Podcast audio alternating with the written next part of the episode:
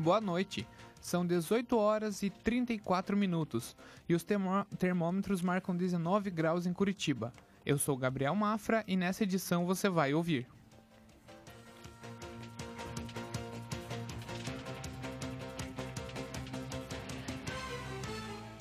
Ouvidoria. Você sabe para que serve esse serviço? Opinião. Por que os Estados Unidos separam as crianças de imigrantes ilegais? Uma visita técnica aos estúdios da Rede Globo em São Paulo. E ainda, agenda de esportes e cultural para o final de semana. Agora no Ninter Informa.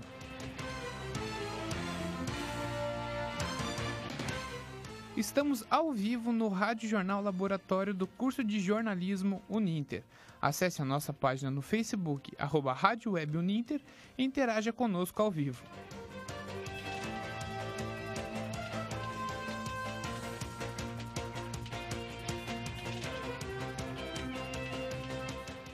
Depois de começar a cobrar pela coleta de lixo, a Prefeitura de Curitiba volta atrás e isenta os mais pobres. O ajuste no valor de 275 reais, que foi imposto pelo prefeito Rafael Greca foi cancelado.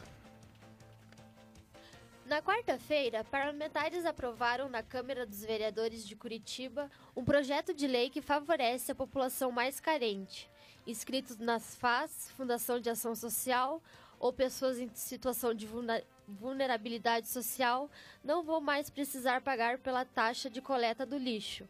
O prefeito Rafael Greca recebeu de servidores municipais o pedido para que os mais carentes não fossem penalizados, o que foi negado pelo prefeito. Agora, a isenção que já era de direito dos menos favorecidos volta a valer. A prefeitura comunicou que ainda vai ser publicado o regulamento para os pedidos de isenção. As informações são do Brasil de Fato.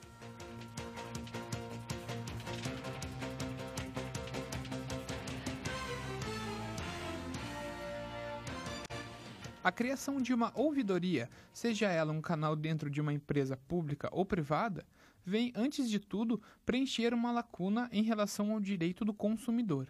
Neste canal, o cliente pode fazer sugestões, solicitações, elogios, reclamações ou denúncias. Ouvidoria é um espaço que funciona como uma ponte entre o cliente e a empresa. É um serviço aberto ao consumidor ou cidadão para escutar reivindicações, denúncias, sugestões e também elogios. Consuelo Turim trabalha na ouvidoria privada de uma instituição de ensino e explica qual o papel deste setor. Essas manifestações são examinadas né, pelo ouvidor que fará aceitabilidade e ela vai encaminhar o setor que compete para a resolução do problema ou transtorno. Que a, a ouvidoria, ela não decide nada, ela não tem o poder de decidir nada, ela media só os conflitos. Até aí, o processo de uma ouvidoria de um órgão público não é diferente. É o que explica Caian Acácio da Silva, ouvidor da Secretaria Municipal da Defesa Social. Atualmente, né, com, até após a Constituição de 88, a ouvidoria ela tem o papel né, de, de, favorecer a cidadania. Né? Então, de consultar a população né, e ser um mecanismo é, para efetivar essas sugestões, essas reclamações que a, que a população leva. O ouvidor entende que ainda existe uma resistência na utilização do serviço, mas garante que o público não deve ter medo, pois este é um procedimento de mediação e não jurídico. A gente não tem o costume, às vezes não tem a cultura de ter um mecanismo de controle, né? principalmente né, às vezes na, na, própria cultura brasileira. Né? Nós não somos dados né, a receber uma, um feedback, às vezes, que é o papel da ouvidoria. Né? Às vezes a gente nunca vai né, atuar de uma maneira incisiva, né? sempre uma maneira mais tranquila e conciliatória.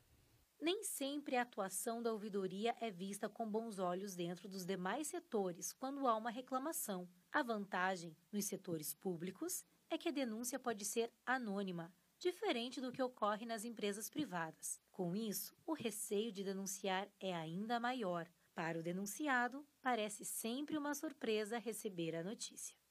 É um impacto, né? É um impacto, porque ninguém espera ser denunciado, certo? Ninguém espera. As pessoas, elas não se colocam no lugar das outras. Bianca Vargas, recepcionista, precisou utilizar a ouvidoria de uma empresa de telefonia. não precisou chegar ao Procon e também teve sucesso. Há mais ou menos dois meses atrás, comprei um celular e ele veio com problemas. Fui até a loja onde eu comprei e eles me passaram o e-mail da ouvidoria. Entrei em contato com eles e foi aberto um número de protocolo. E com base nesse protocolo, foi resolvido o meu problema. Para Consuelo, é esse tipo de atitude que ajudam as relações entre empregado e empregador, cliente e empresa serem ainda melhores. Tem que ter muita coragem. Tem que ter muita coragem hoje em dia para você denunciar e ela vê de uma forma assim de melhorar melhorar a qualificação, o profissionalismo, a pessoa como ser humano, entende? Então, é, é tudo para melhoria. Aliana Machado, para o Uninter Informa. A Uninter também possui.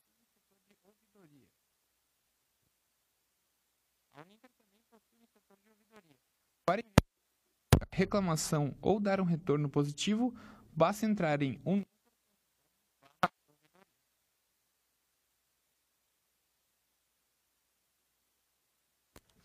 A política de tolerância zero aos imigrantes ilegais nos Estados Unidos é o assunto da semana. Imagens de crianças separadas dos pais e dormindo em gaiolas gigantes e cobertores de alumínio causou revolta ao governo Trump. A imprensa internacional tem noticiado o tema, e é sobre isso que Larissa Oliveira fala no quadro Opinião. Às vezes acredito que não existe mais nada que vá me deixar surpresa. Às vezes afirmo que o mundo é um lugar cheio de malucos, um país das maravilhas moderno que não tem nada de maravilhoso. Infelizmente, confesso que me iludo ao dizer que nada me surpreende, pois a maldade humana parece não ter limites. Vivemos em um ponto azul que flutua entre milhões de galáxias, mas não contentes da nossa insignificância, delimitamos fronteiras por meio de linhas imaginárias, travamos guerras, roubamos territórios, banhamos nosso pequeno planeta de sangue e terror. E nos orgulhamos de pertencer a determinado ambiente, sonhamos em buscar um novo lar, um lugar em que o sucesso nos sorria.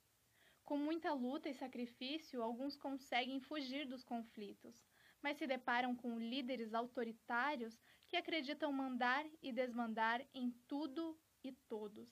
Esse mesmo líder vende a imagem de um país puro e belo. Deus salve a América e que a torne grande novamente. Mas a que preço?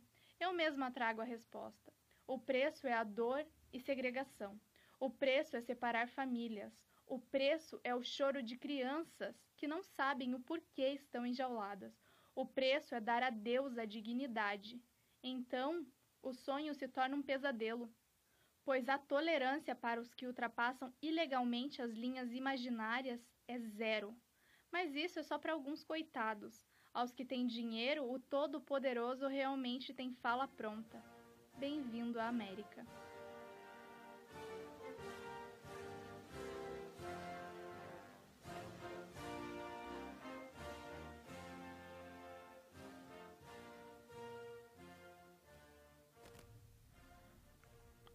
O Ninter Informa faz um breve intervalo. Aproveite para deixar seu comentário na nossa página e já voltamos.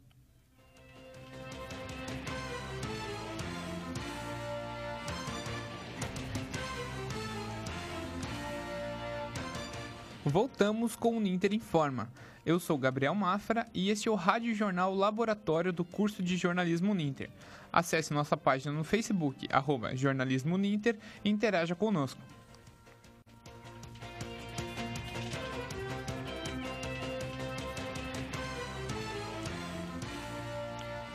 Acesse também o portal de notícias do curso de jornalismo Uninter, mediaçãouninter.com.br.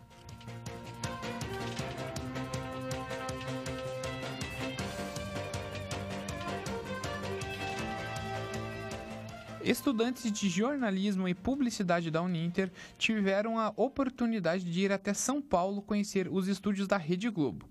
Os alunos também participaram da plateia do programa Altas Horas. Os futuros jornalistas encararam quase 10 horas de viagem de ônibus para conhecerem os estúdios da Rede Globo, a maior emissora de televisão do Brasil. Os estudantes tiveram a oportunidade de conhecer, na prática, tudo aquilo que aprenderam em sala de aula. Sérgio Júnior, estudante do terceiro ano de jornalismo, ficou surpreso com a estrutura da TV. Ah, eu achei muito legal também, a, achei bacana a estrutura da, da Globo, porque pelo tour que nós fizemos lá, eu não achava que seria tão grande como, como é. A, a redação gigante, G1, Jornal Hoje, GE, Hora 1, muito legal.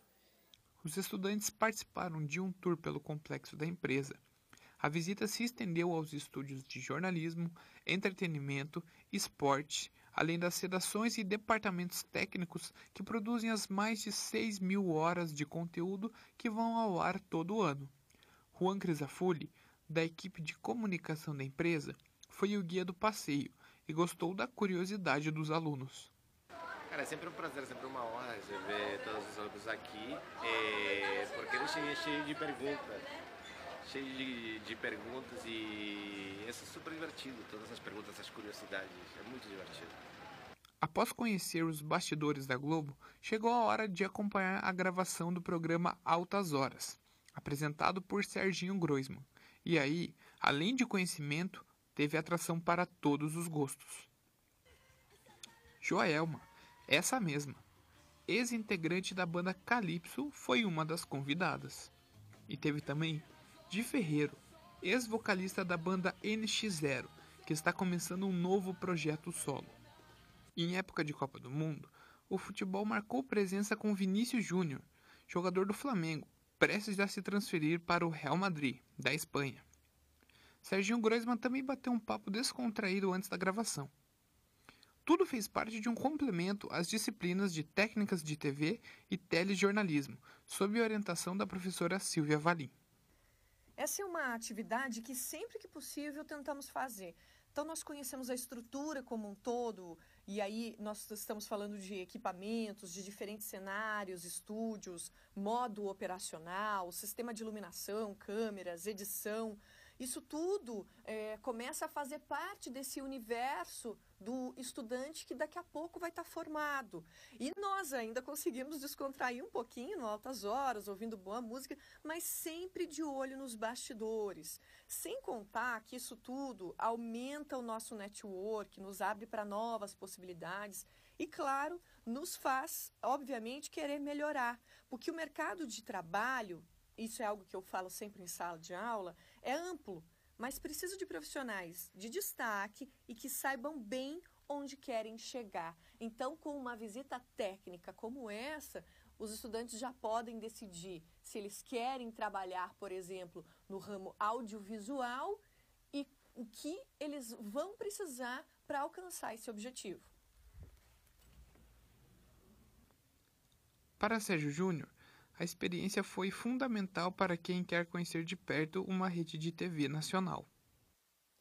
Agora, juntando a visita na, da Globo, a visita em si, né, e depois é, a participação no Altas Horas, achei muito legal. Por mim, por mim, eu acho que todo final de semana a gente devia ir, todos devia, deveriam ir, porque achei muito legal, muito legal mesmo, e deu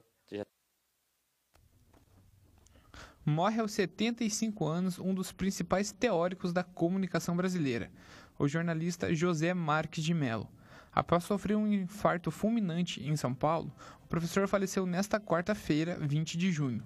Marques de Mello nasceu em Palmeiras dos Índios, Alagoas, e era formado pela Universidade Católica de Pernambuco. Foi o primeiro a ser intitulado doutor em comunicação por uma universidade brasileira, em 1973. Em 77, Marx de Mello idealizou a Sociedade Brasileira de Estudos Interdisciplinares da Comunicação, o Intercom. O professor e jornalista era presidente de honra e membro do conselho curador. As informações são do Media Max.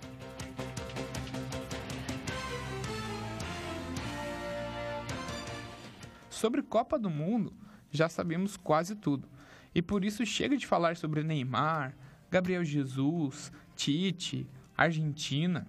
Vamos falar sobre futebol feminino. E quem tem as novidades no estúdio é Patrícia Zene ao vivo.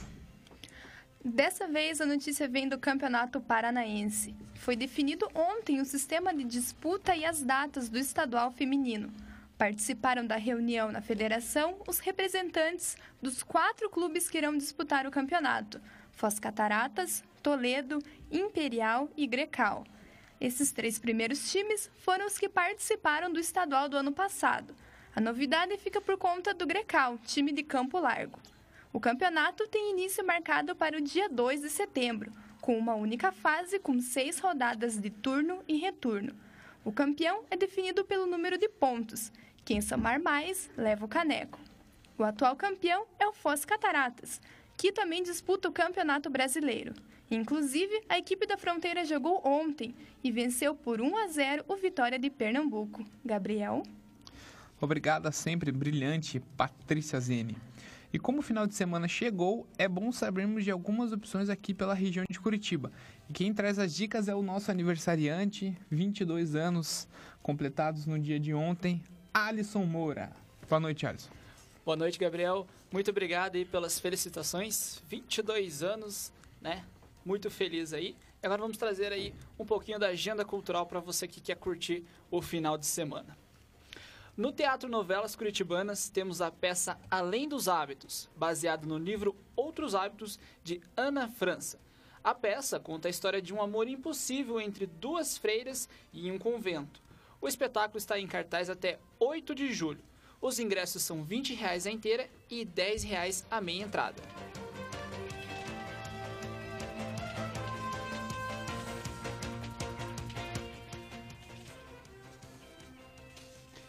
Imagine viver em um condomínio isolado por uma epidemia não nomeada. Em uma grande solidão, os moradores desse lugar convivem com medos e incertezas.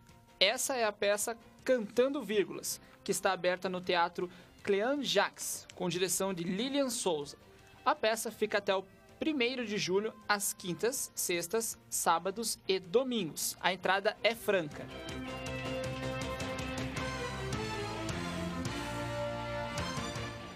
A artista Olides Arte lança a exposição Alma Colorida, na Regional Administrativa de Santa Felicidade.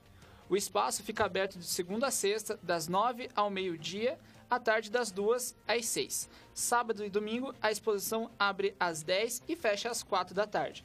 A mostra termina no dia 30 de julho. A entrada é gratuita. E amanhã é o último dia da Feira Internacional da Música do Sul. O evento, que acontece essa semana em Curitiba, promove debates e discussões sobre o tema, além de shows e cases dos músicos. Informações sobre a entrada você pode conferir no site oficial do evento www.simpla.com barra b é, barra b ponto com é, br.com.br barra fins Repetindo, www.simpla.com.br barra fins.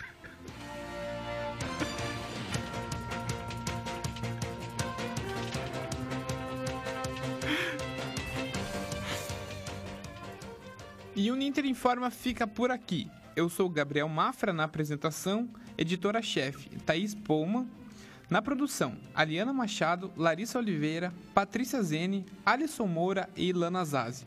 Trabalhos técnicos de Edson Vormes. Orientação e supervisão, professora Silvia Valim. Coordenação do curso de jornalismo Uninter, professor Guilherme Carvalho. Obrigado pela companhia e até a próxima. Tchau!